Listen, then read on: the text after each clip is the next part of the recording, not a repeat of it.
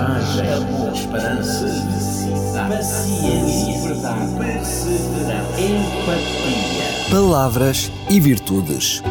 Um programa onde a origem e o sentido das palavras abraçam as virtudes que inspiram a vida.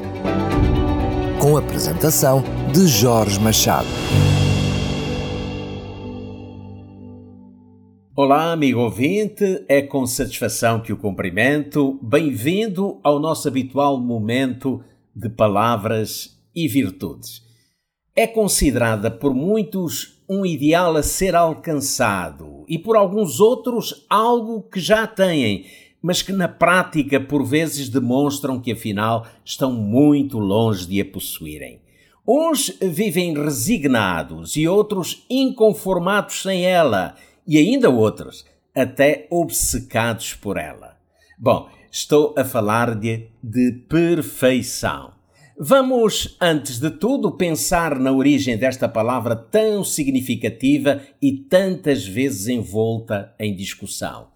A palavra perfeição tem a sua origem no latim, vem de perfectus, que é geralmente traduzida para a nossa língua por perfeito. Resulta de o particípio passado do verbo latino completar, perficere, o mesmo que completado, sendo composto por per, que traduzido é todo, e ficere, que se traduz por completo.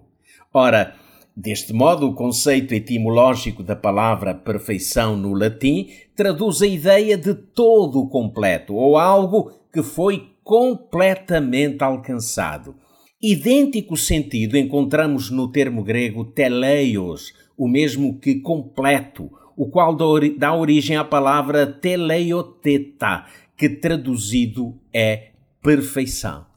Deste modo, em qualquer dos conceitos étimos, a perfeição seria a qualidade daquele que a alcançou e que por isso já não precisa de fazer algo para melhorar o seu estado, pois já está, já está completo. Ora, partindo deste princípio, a grande questão que se coloca é esta: poderá humanamente alguém ser perfeito? Que tenha alcançado a perfeição, que esteja tão completamente isento de qualquer defeito que nada mais tenha a fazer, pois chegou à plenitude da virtude? Embora alguns pensem que sim, a verdade, a verdade é que não. Uma das coisas mais valiosas que todos acabamos por compreender mais tarde ou mais cedo é que ninguém é perfeito, porque ninguém está completo em virtude. A realidade é que a maioria das pessoas tem muito mais defeitos que qualidades e que, ao olharmos para dentro de nós mesmos, não é fácil encontrarmos aspectos em nossa vida onde podemos melhorar substancialmente.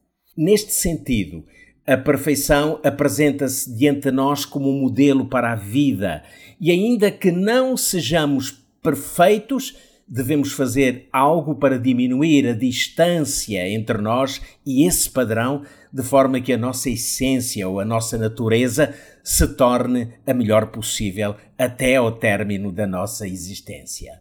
Na dimensão cósmica, quando refletimos sobre perfeição, teremos forçosamente de pensar em Deus como um ser perfeito, cheio de glória e de completa santidade, tal como descrevia Moisés no seu livro de Deuteronômio.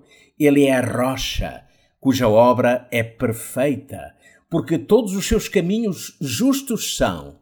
Deus é a verdade e não há nele injustiça. Justo e reto é. Desta forma, Deus é apresentado como um modelo único de perfeição, cujo caráter íntegro foi-nos revelado na sua mais excelente forma de expressão através de Cristo durante os três anos e meio do seu ministério terreno.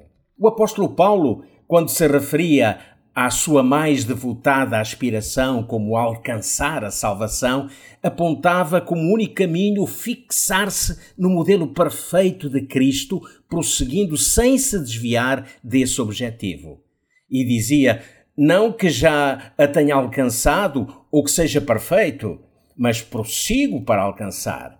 Uma coisa faço é que, esquecendo-me das coisas que para trás ficam e avançando para as que estão diante de mim, prossigo para o alvo, pelo prémio da soberana vocação de Deus em Cristo Jesus. Ora, o que podemos concluir das palavras de Paulo é que, acima de tudo, precisamos de caminhar na senda da vida com um propósito. Que em cada passo há algo em nós a ser feito, a ser melhorado, um foco e uma meta a ser alcançada. Mas o mais extraordinário em tudo isso é que, por mais extensa que seja a nossa existência, jamais alcançaremos a perfeição, uma vez que o modelo ao qual fixamos o olhar é inigualável, inatingível, ao qual o apóstolo Tiago se referia como o Pai em quem não há mudança nem sombra de variação. Ao aproximar-nos de um novo ano, onde habitualmente traçamos metas e estabelecemos objetivos, talvez seja oportuno questionarmos-nos da seguinte maneira: qual será a melhor atitude em face daquilo que ainda estou longe de atingir, seja no tocante ao compromisso, à fé, à abnegação, no renunciar a algo, ou talvez resolver de uma vez por todas aquilo que nos afasta de Deus ou das pessoas com quem convivemos.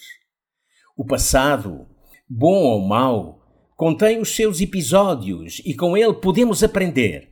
Mas a melhor resposta a todas as indagações quanto ao passado será quase sempre esquecendo-me do que atrás fica, prossigo para o alvo.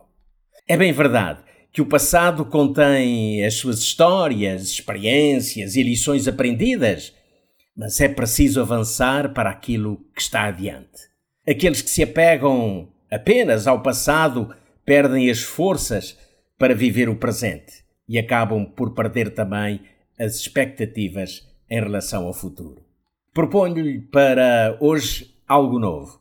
Que tal deixarmos para trás o que nos causa incômodo interior e aflige a nossa consciência e fixarmos o nosso olhar naquele que pode mudar tudo em nossa vida, aliviar o fardo indicar-nos um novo rumo e uma nova esperança. E assim dizia o mesmo apóstolo: conservemos, pois, os nossos olhos fixos em Jesus, pois é por meio dele que a nossa fé começa e é ele quem a aperfeiçoa. E é assim que por aqui fico por hoje. Foi bom estar consigo, amigo ouvinte. Fica o convite para a próxima edição de Palavras e Virtudes. Até lá, receba o meu abraço de amizade. Coragem, amor, esperança, paciência, verdade, perseverança, empatia. Palavras e Virtudes. Um programa onde a origem e o sentido das palavras abraçam as virtudes que inspiram a vida. Com a apresentação de Jorge Machado.